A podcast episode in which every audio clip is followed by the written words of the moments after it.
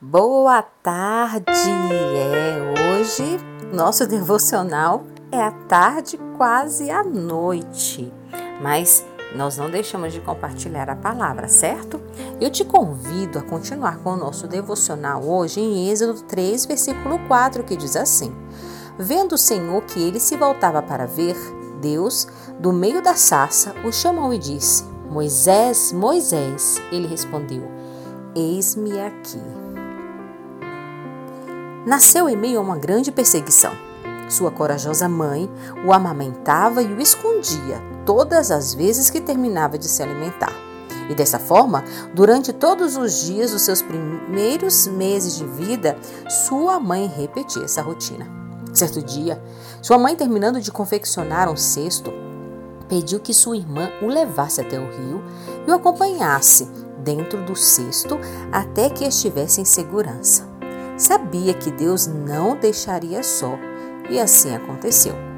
Em uma determinada hora, após navegar pela correnteza do rio, Miriam viu à beira de uma parte a filha do faraó e suas servas no horário do banho. Antes mesmo de começar o seu ritual de higiene, a princesa avistou o cesto e ordenou que sua serva o buscasse.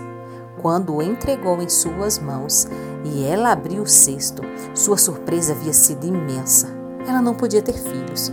E vendo o bebê dentro daquele cesto, viu como um sinal dos deuses que abençoavam com uma criança.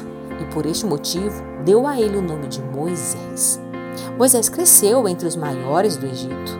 Estudou e se mostrou homem de grande inteligência e coragem. Porém, em uma noite, ao ver um dos escravos hebreus sendo maltratado, espancou o soldado egípcio até que este morreu.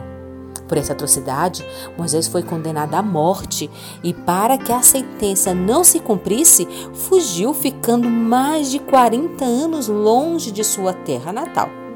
Aconteceu que seu povo estava em grande sofrimento de escravidão.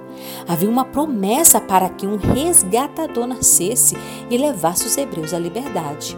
O povo esperou e o dia chegou onde Moisés foi apresentado como aquele que o Senhor levantou para que seu povo, após mais de 400 anos, voltasse para sua terra e o adorasse. Não houve no Velho Testamento homem que chegou a viver o que Moisés viveu com Deus e com o povo.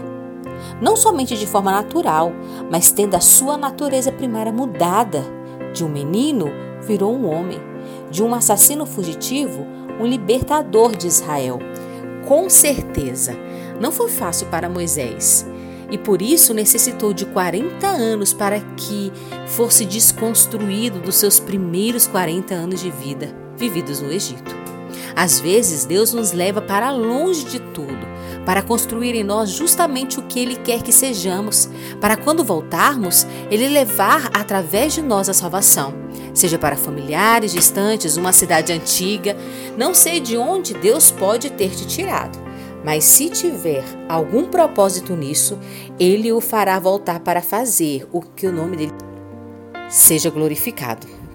A minha oração é que sejamos frutíferos onde estivermos plantados. Se for em tempo e lugar confortável, que Deus seja glorificado.